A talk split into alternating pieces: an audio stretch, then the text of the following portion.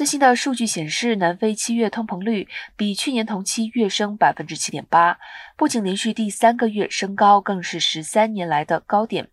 使南非央行持续大幅紧缩货币政策的压力加重，也是南非央行总裁克甘亚格任内最高，且远高于央行设定的百分之三至百分之六目标区间。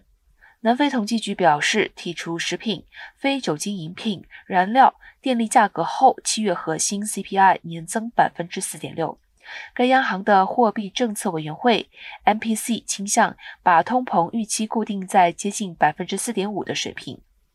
南非通膨率未来几个月可能会下滑，但到二零二三年都仍将高于通膨目标。南非央行可能会在九月再升息三码。